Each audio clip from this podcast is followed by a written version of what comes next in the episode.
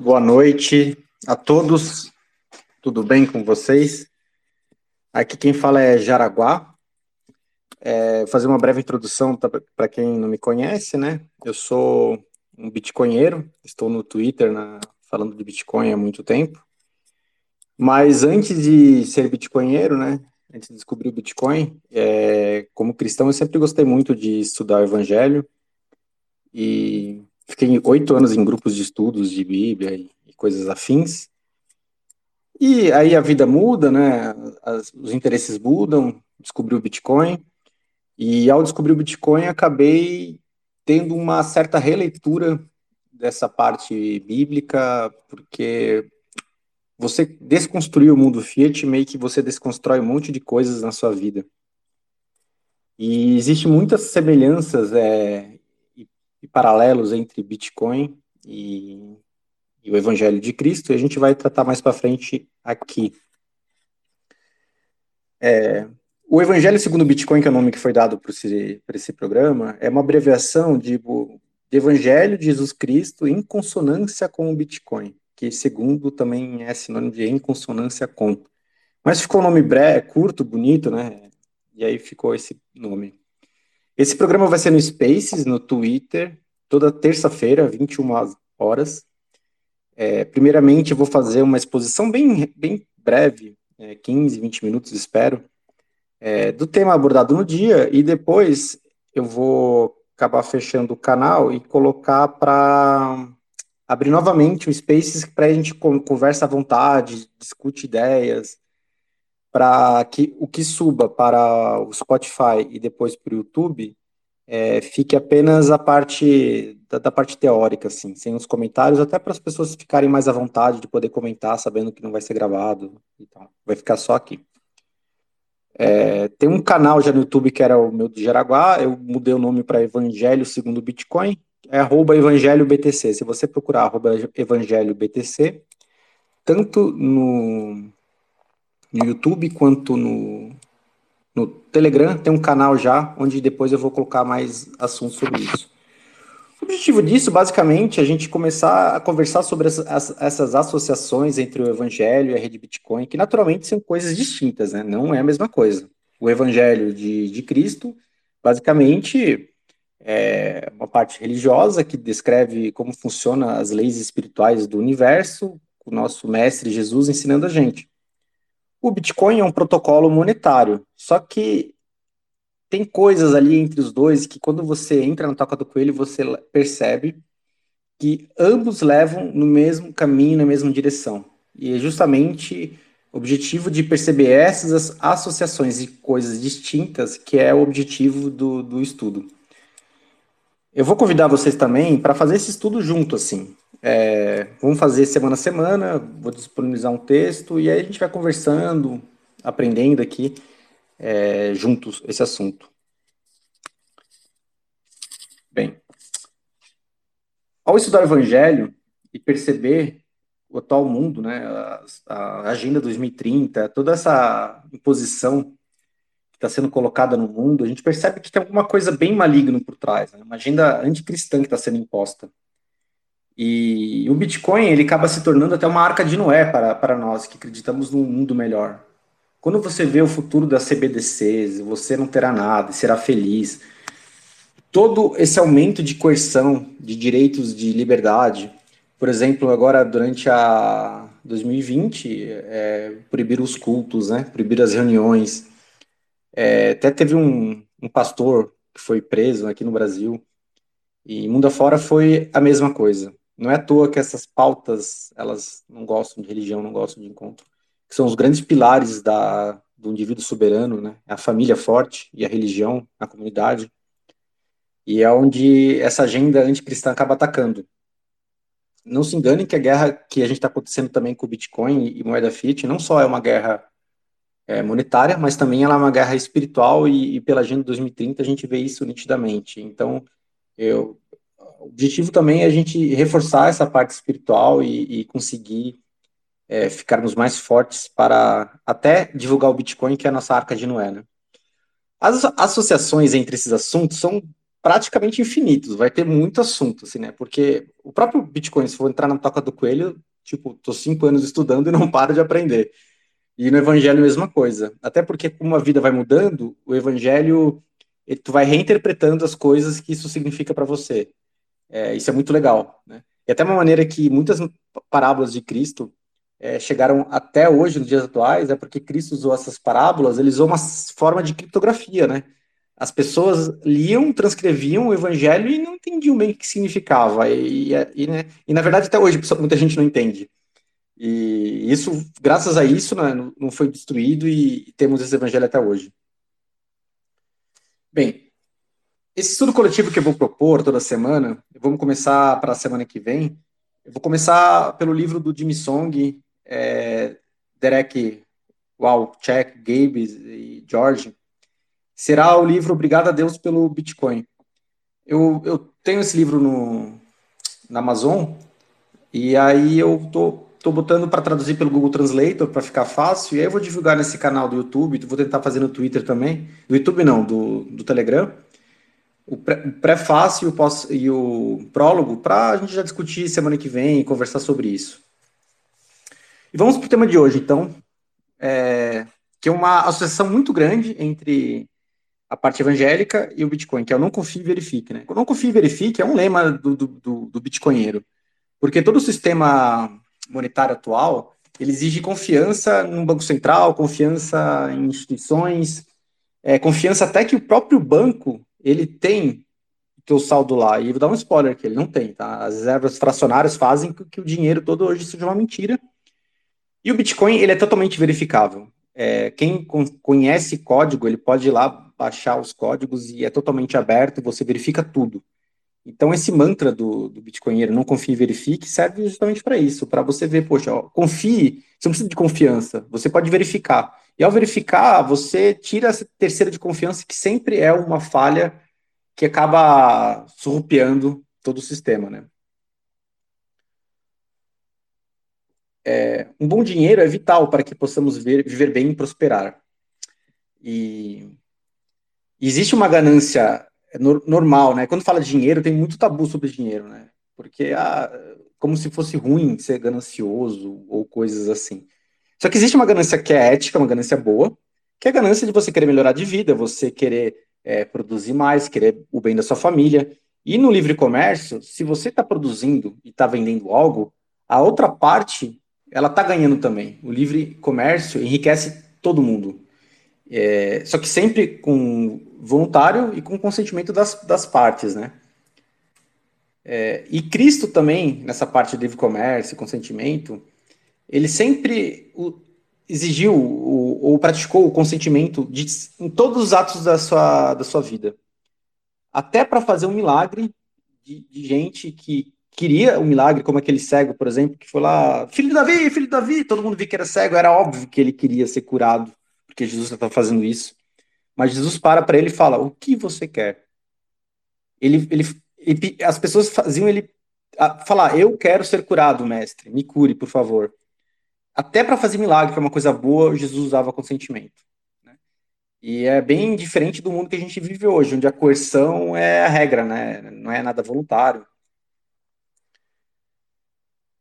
Bem, até para os pecadores, o Jesus, o Jesus também tinha a exigir o consentimento e, e, e que fosse voluntário. Né? Ele nunca obrigou a nenhum pecador a deixar de ser pecador. Quem quiser seguir nessa vida, fique à vontade, né? Claro que as consequências também serão da, da própria pessoa, só que sempre voluntário. Ele, ele teve pessoas que ele falou: ah, para você larga tudo e me segue. A pessoa não seguiu, por exemplo. Mas ele não coagiu a pessoa a seguir ele, né? E ele sabia que para aquela pessoa era melhor seguir ele, mas ele deixou voluntário. Até porque, se para coisas boas ou ruins você coagir alguém a, a isso, que mérito a pessoa teria, né? Justamente para que a alma consiga colher os frutos é, das suas ações, é necessário que seja sempre voluntário. Bem, e vamos falar da ganância agora, né? A ganância boa já falamos que é o voluntarismo. E a ganância maligna, né? É a obtenção de riqueza por meio de coerção e violência. E tem algumas passagens da Bíblia também que falam que, por exemplo, dos ricos, né, meio desprezando. Mas percebo que nesse mundo, muito antigamente, a riqueza sempre era sinônimo de coerção de violência. Não existia é, pessoas ricas que não tivesse o uso militar para obtenção de riqueza, para obtenção de terras. É, tudo depende de violência. Então, naturalmente, aí a coerção, né? Tinha essa dificuldade. Se você é rico, você usa coerção, é, isso não é legal, isso não eleva a alma. Então, essa parte do voluntarismo é uma, uma parte chave, e também a gente vai voltar né, nesse assunto no segundo livro que a gente vai abordar depois do Obrigado a Deus pelo Bitcoin. E, e, veja bem, vamos falar agora de violência e coerção, né? Como que o sistema Fiat, o sistema atual monetário, ele foi, foi feito, né? Ele foi feito com base em violência. Como aqui o pessoal da bolha Bitcoin já conhece muito a palavra fiat, que fiat vem de imposto, né, é, coagido, é, eu vou usar o, o, o, real brasileiro em vez de fiat, porque tem pessoas que estão começando na toca agora e para entender eu vou usar a vez de fiat real brasileiro, né. Então, o real brasileiro, por exemplo, ele foi construído dessa maneira. E, não só o real brasileiro, né? Todas as moedas do mundo, dólar, euro, e esse dinheiro, ele é um dinheiro de, de mentira, né? Ele viola as escrituras naturalmente. É, quando o diabo tentou Jesus lá na, no deserto, ele, o diabo falou para Jesus: Ó, oh, seu senhor dos reis e reinos, né? E o que, que é reis e reinos hoje? É o Estado e os políticos, né? Voltando para o Não Confie e Verifique, é um mantra que temos que ver que dinheiro que estamos usando. A gente está usando um dinheiro que é imposto pelo Estado, né? Que é, a gente sabe, políticos, né? E ele, esse dinheiro também está sendo instrumento de, basicamente, do roubo da, da população, que está sendo inflacionada, e da questões também de, de enganar com a reserva inflacionária por meio dos bancos.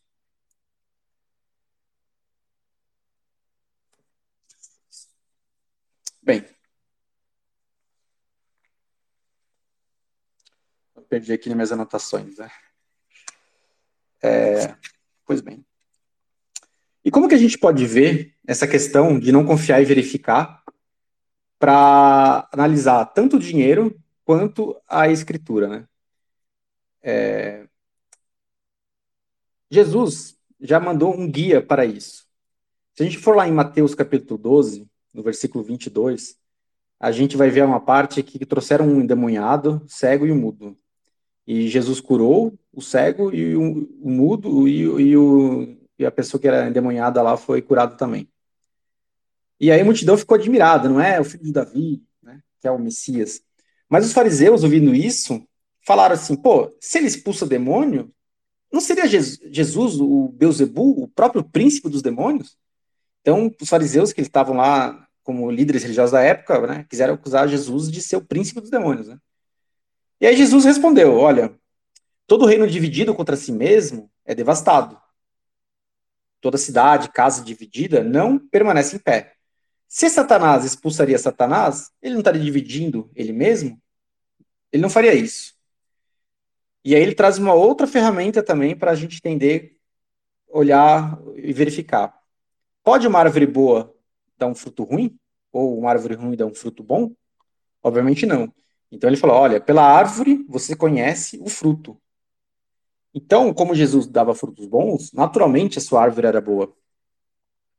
E esse mesmo paralelo também a gente consegue fazer justamente para a moeda atual, né? A moeda atual dá vários frutos de socialismo, estatismo de, de dessas, dessas questões que a gente vê muito claramente naquele site que aconteceu em 1971 e todo mundo atual que basicamente é, tem muita coerção, muito desrespeito aos direitos fundamentais individuais, e tu vê os frutos do sistema do Bitcoin, que é um sistema de liberdade, um sistema que impede a coerção, um sistema que respeita os direitos de propriedade. As pessoas que entram nessa toca começam a cuidar melhor de si, começam a mudar a preferência temporal, começam a, a fazer é, melhorar a alimentação, melhorar exercício, cuidar da família, ter filhos. Então, assim, nitidamente pelos frutos que a gente vê, que a árvore, qual é a, qual é a árvore boa e qual é a árvore mal, né? E isso também nos sistemas estatais a gente consegue ver bem a diferença da, da, parte do socialismo e totalitarismo. Os frutos disso nunca foram bons, né? Essas pautas progressistas que tendem a levar esses 50 tons de socialismo que vi vivemos E é sempre querendo violar a liberdade das pessoas, querendo impor regras, impedir as pessoas de serem livres. Claro, livres sem fazer mal a ninguém, livre dentro da ética cristã, né, de tratar os outros como gostaria que fosse tratado. Mas se você usa essa ética, que mal tem, né?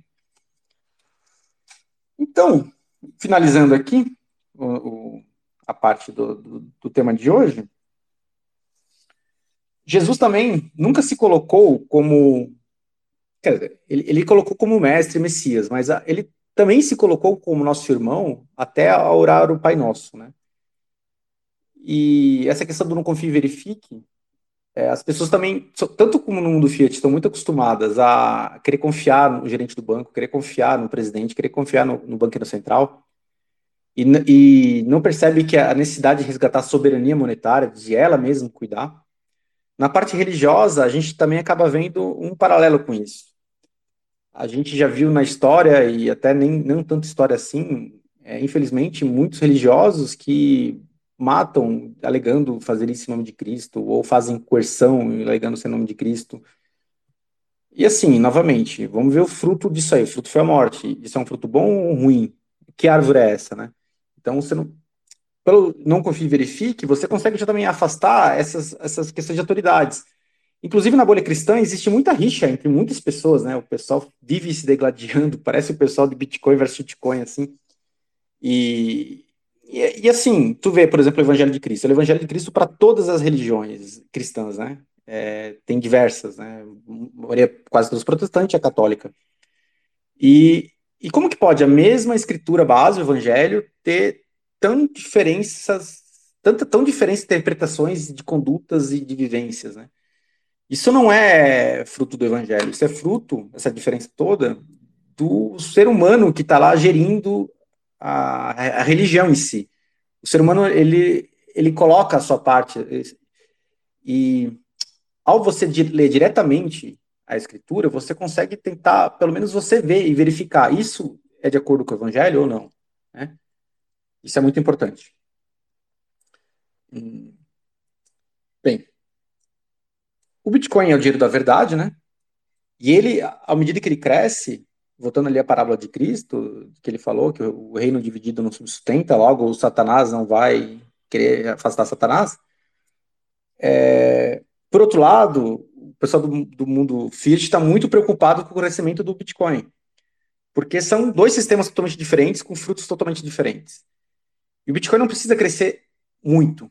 Ele precisa crescer ao ponto de ficar dividido o reino monetário. Porque à medida que o reino monetário fica dividido, o próprio Cristo nos avisa que isso não fica de pé. Então, à medida que o Bitcoin vai crescendo e a gente consegue trazer mais adotantes, adoção para o mundo do Bitcoin, o reino monetário ficará dividido e, e essa guerra já estará praticamente ganha, porque o império satânico do Fiat irá sucumbir. Finalizando também, mais uma parte da, do Evangelho que fala do não confie e verifique, Paulo, na sua primeira carta aos Tessalonicenses, que são os habitantes da Tessalônia, ele nos adverte para sempre examinarmos tudo, no capítulo 20 a 22, né? no versículo 20 e 22, no, no primeiro livro. Não desprezeis as profecias, examinai tudo, reteu bem, abstendo-vos de toda aparência do mal. Então, assim, a parte de não confie verifique está também na Bíblia, e isso é um lema tanto no Bitcoin quanto para a nossa espiritualidade. O que eu tinha para falar mais ou menos hoje do, do tema, se não confie verifique das associações, é, acabei de, de falar. É, eu vou agora é, finalizar esse aqui, para esse aqui ficar gravado e subir na, na, na plataforma. E eu já vou abrir na sequência para a gente abrir o microfone e conversarmos sobre o tema. Só um minutinho, até logo.